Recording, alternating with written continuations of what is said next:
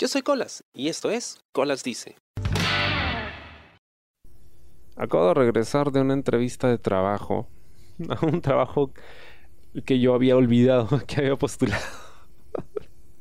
No recordaba haber mandado mi CV, pero parece que sí, y bueno, me llamaron a la entrevista. Era una de esas entrevistas por uno esos trabajos a los que tú simplemente, ya, bueno, mandas el CV porque sí, no pensando que en realidad tengas posibilidades reales de quedarte con el puesto. Pero bueno, digamos que lo haces porque se supone que estás buscando chamba, entonces pruebas de todo, ¿no? Intentas de todo. Yo creo que eso, eso es importante.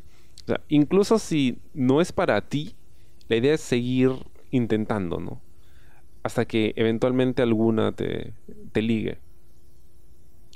Y bueno, hice eso, ¿no? Mandé CVs a, a muchas partes y me llamaron para una entrevista. No estaba muy entusiasmado porque, como dije, eh, no recordaba haber postulado el trabajo. Entonces, no sabía, cuando me invitan a la entrevista, no sabía para qué puesto era. porque había sido mucho tiempo atrás. No tenía idea. Número uno. Número dos. Em, era en San Isidro. Que es este distrito que se conoce como el Centro Financiero de Lima. Un distrito lleno de edificios altísimos, ¿no? Oficinas muy bonitas, ¿no? Todas con aire acondicionado. Y ves a la gente, ¿no? Muy bien trajeada, ¿no? Siempre saco y corbata, ¿no? Y celulares de último modelo y demás. El mundo corporativo. Eh, the suits, como se conoce en, en inglés, ¿no? Y bueno, a mí ese ambiente me enferma. Lo odio. Lo detesto. Se me hace increíblemente frívolo. Y yo sé que es gente que está trabajando, ¿no? Y que hasta cierto punto mueve la economía de un país. Pero aún así se me hace tan posero, tan frívolo, tan, digamos, tan impostado, lleno de gente que se cree su propio hype, ¿no? Que cree que de verdad está cambiando el mundo y que cree que de verdad son súper valiosos para una empresa y que cada decisión suya vale millones. Y, oye, puede que sí, ¿no? Pero aún así se me hace un lugar muy petulante. Y esto me hizo pensar mucho en la realidad del mercado laboral ¿no? y cómo, cómo es que se mueve ese mundo ahora. ¿no? Porque para empezar, la postulación la había hecho a través de eh, LinkedIn, esta red social de trabajo, y em, todo el mundo me habla acerca de LinkedIn y que, oye, si no estás ahí, pues nunca vas a conseguir chamba, o las mejores chambas están ahí, tienes que actualizar siempre tu perfil. Y se ha desarrollado todo un lenguaje en esta red social, que por cierto, visualmente no es nada atractiva, es muy fea, no me gusta cómo está compuesta, no me gusta cómo es que se muestra la información ahí.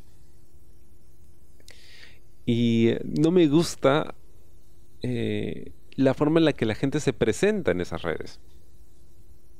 Porque en las redes sociales pues, uno siempre presenta su mejor cara, por lo general, ¿no? Eh, pero, pero solo es un aspecto de la persona, no es todo nunca, y todo está muy editado y, digamos, hay una intencionalidad detrás de cada publicación, ¿no? No sube las fotos porque sí, no, no espera generar cierta respuesta en sus seguidores. Lo mismo pasa en este LinkedIn, ¿no?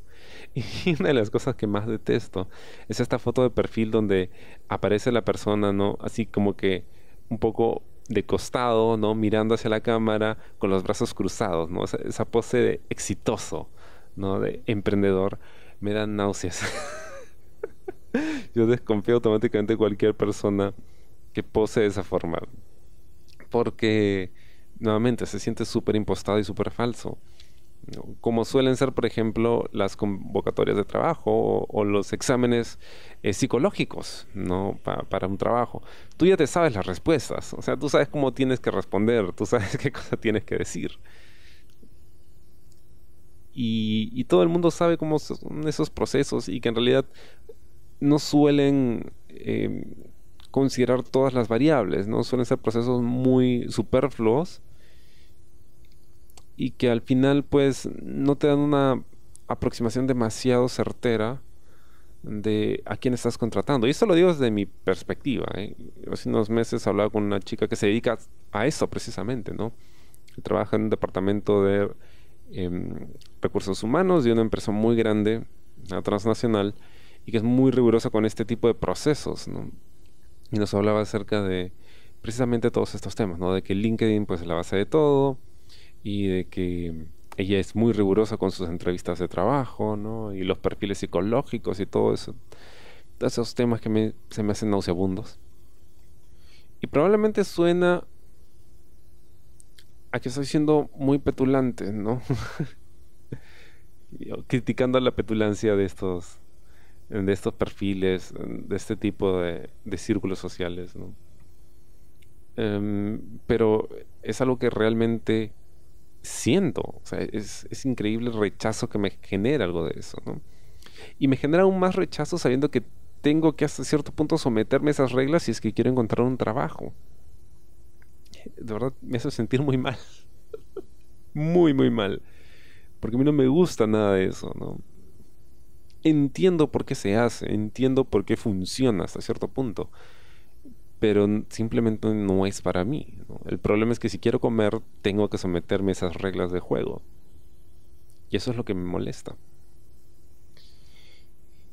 Y esta, esta vaina de, de LinkedIn, ¿no? Es básicamente una competencia de a ver quién la tiene más grande, ¿no? quién tiene el CV más extenso, quién tiene las mejores referencias, quién tiene la mayor cantidad de publicaciones, quién tiene la mayor cantidad de insignias, ni siquiera entiendo cómo dieron funciona eso de las insignias. Se me hace tan tonto, tan tonto. Porque en algún momento yo he hecho contrataciones también, ¿no? Trabajaba en un departamento, en una empresa, y éramos tan pequeños que recursos humanos no querían ni molestarse en contratar gente para nosotros, sino, nos dijo, ¿saben qué? Ustedes mismos busquen su gente y cuando los hayan encontrado, nos los pasan para firmarles el contrato. Entonces me tocó hacer ese reclutamiento y no, yo no me metí a las redes, o sea, yo prefería sentarme con la persona a ver, cuéntame qué cosas has hecho, qué, qué, te gusta, qué no te gusta, y ya está, ¿no? Y, y estoy, y siempre voy a estar muy orgulloso de las contrataciones que hice en ese momento porque todos resultaron siendo muy buenas personas, muy capaces, muy creativas. ¿no? Y todos estos años después, o sea, veo lo que han logrado y es como que, wow, qué chévere, ¿no? Qué chévere que me encontré con ese tipo de gente, qué chévere que les di la oportunidad.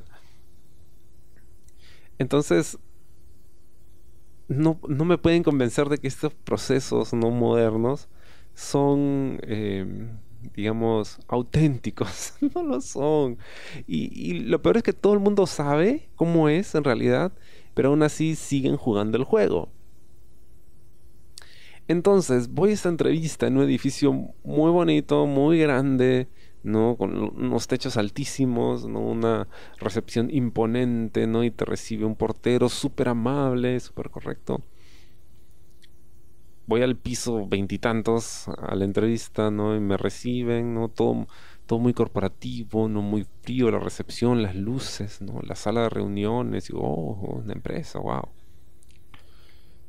Y bueno, me siento ahí a conversar con la persona que me iba a entrevistar. Y empezamos a revisar mi CV. Yo con la idea de que no me va a tocar nada. O sea, aquí no voy a. Eh, no voy a ganar nada. Pero por lo menos puedo darme el lujo de, como sé que no voy a quedar, ser un poco honesto con, las respuestas que dé.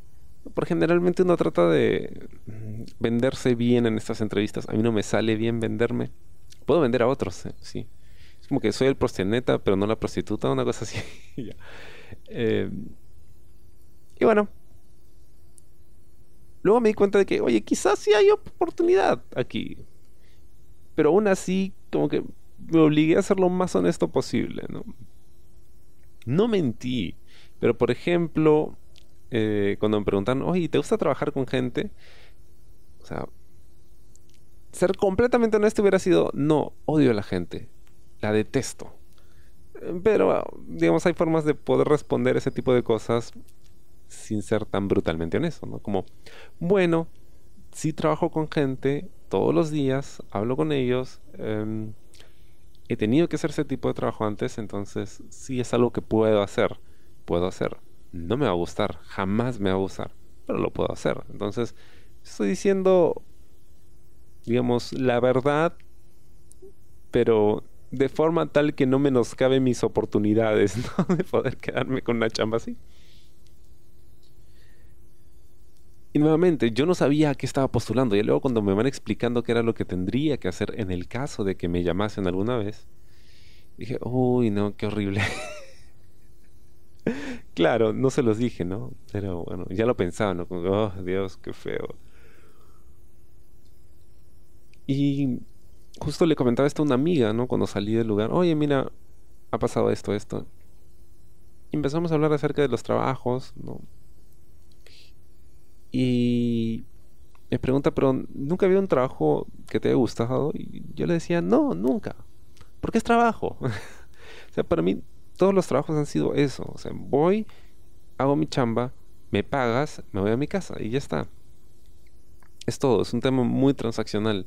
Nunca he encontrado un lugar donde, wow, qué emoción, me muero de ganas por ir, me estoy divirtiendo mucho, lo que estoy haciendo es realmente especial.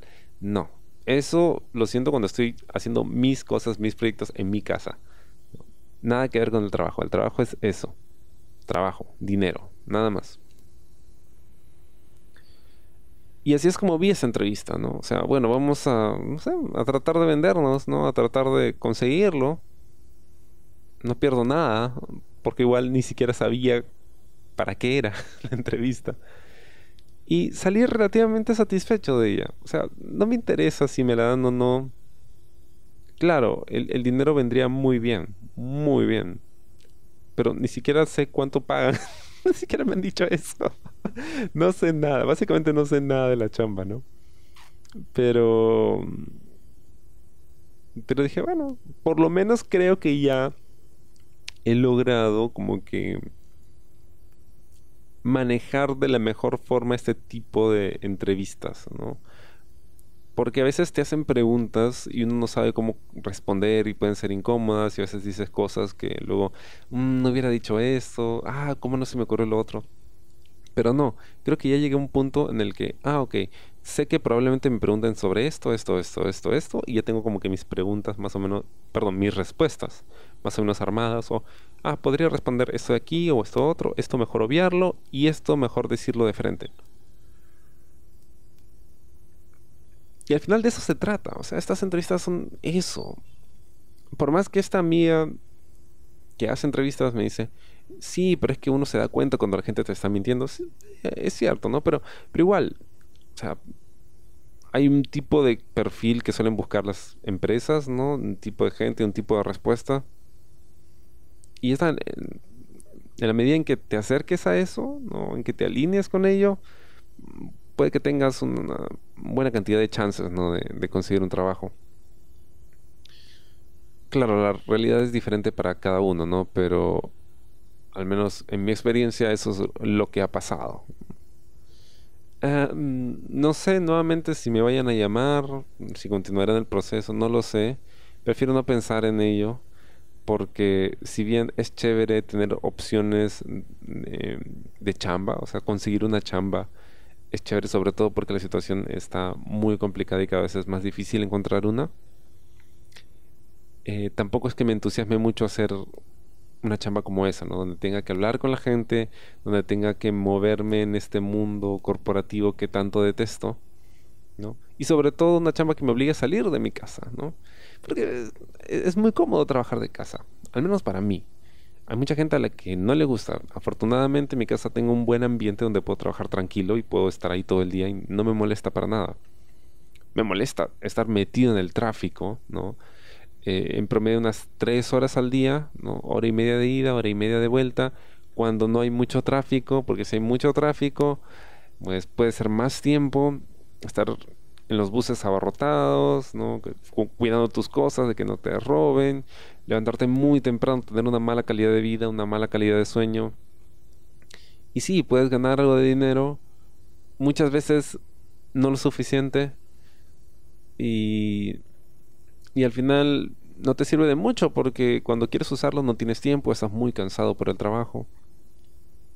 Y peor aún si es un trabajo que no termina al final de tu jornada laboral. Hay muchas chambas En que, ok, te vas a tu casa y luego tienes que estar respondiendo correos, llamadas, cosas pasan el fin de semana y tienes que estar atento, en fin. Es horrible, ¿no? Es, es, horrible y, hacía un buen tiempo que no tenía contacto con esa, con esa realidad, ¿no? Porque trabajaba ¿no? por mi cuenta, ¿no? La chamba que tengo. Y como que había escapado de ese mundo, ¿no? Pero lamentablemente no hay forma de escapar del todo. Tarde o temprano tenemos que volver a ello, ¿no? A menos que algún proyecto mío tenga milagrosamente muchísimo éxito y ah, ya no tengo que trabajar para otros, ¿no? Y sí, lo, hablaba con un amigo mío, le decía, oye, mira, fui a esa entrevista, pasó esto, y me dice, yo odio eso, detesto esto, y, y es cierto, o sea, cada vez me encuentro con más gente que, que detesta lo que hace. Porque es horrible, de verdad es horrible. Y, al final es solo eso, dinero. Para mí es eso. A mí el trabajo no me define. Yo lo veo de esa forma. Si alguien puede encontrar un trabajo que le guste, oye, qué genial, me da harto gusto por ti. En mi caso, no. Yo lo hago solo por dinero. Lo que me gusta es usar ese dinero que he ganado en el trabajo que no me gusta para invertirlo en las cosas que sí me gustan, que sí me despiertan eh, el entusiasmo, ¿no? Y, me hacen sentir bien y me hacen sentir creativo. Ya está. Y bueno, ¿hay alguna moraleja en todo esto? No, no hay. Solo necesitaba desahogarme un rato, perdón. Generalmente tengo algún aprendizaje al final de. En este caso no lo hay. Ok. Un consejo que podría dar. No sé si soy la persona mejor calificada para aconsejar con respecto a este tipo de procesos. Eh, porque como dije, se me hacen todos muy falsos. y muy forzados y muy impostados. Pero bueno, ten tus respuestas eh, listas, ¿no? Generalmente preguntan acerca de tu experiencia pasada o de cómo te ves de aquí en cinco años. Odio esa pregunta. ¿Cómo te ves de aquí en cinco años? No sé. Ni siquiera sé si voy a estar vivo. pero es una pregunta tan tonta. Pero bueno. ¿O por qué quieres trabajar en esta empresa? Eh, no lo sé. Cuando me hicieron esa pregunta dije, no lo sé. Bueno, esta empresa es muy grande. ahí sí como que no tenía una, respuesta muy buena o muy interesante o llamativa porque nuevamente no sabía qué cosa iba a hacer en la empresa porque cuando me mandaron la invitación nadie me dijo es para tal puesto, nadie me dijo nada. Yo no sabía nada, pero nuevamente dije, vamos por la experiencia, vamos a ver qué cosa aprendemos de todo esto. Y como le comentaba una amiga, si no me recuerdan por mi entrevista, por lo menos me van a recordar por mi outfit, ¿ya? Porque de verdad me vestí bien bacán, estaba hecho yo un papi, Y de verdad, o sea, todo el mundo volteaba a verme como, uy, Dios mío, este chico se las trae, ¿eh? se las trae. Y bueno, ya está, eso, ¿no? Y si estás buscando chamba, ojalá la encuentres, de verdad. Y si no la estás buscando, igual, ¿no? Ojalá te lleguen ofertas, ¿no? Porque siempre es bueno cambiar y siempre es bueno sentirse necesitado. Espero te haya gustado el programa de esta semana y conmigo será hasta la próxima. Yo soy Colas y esto fue Colas Dice. Chao. ¿Te gustó el programa? Sí. Suscríbete y comparte.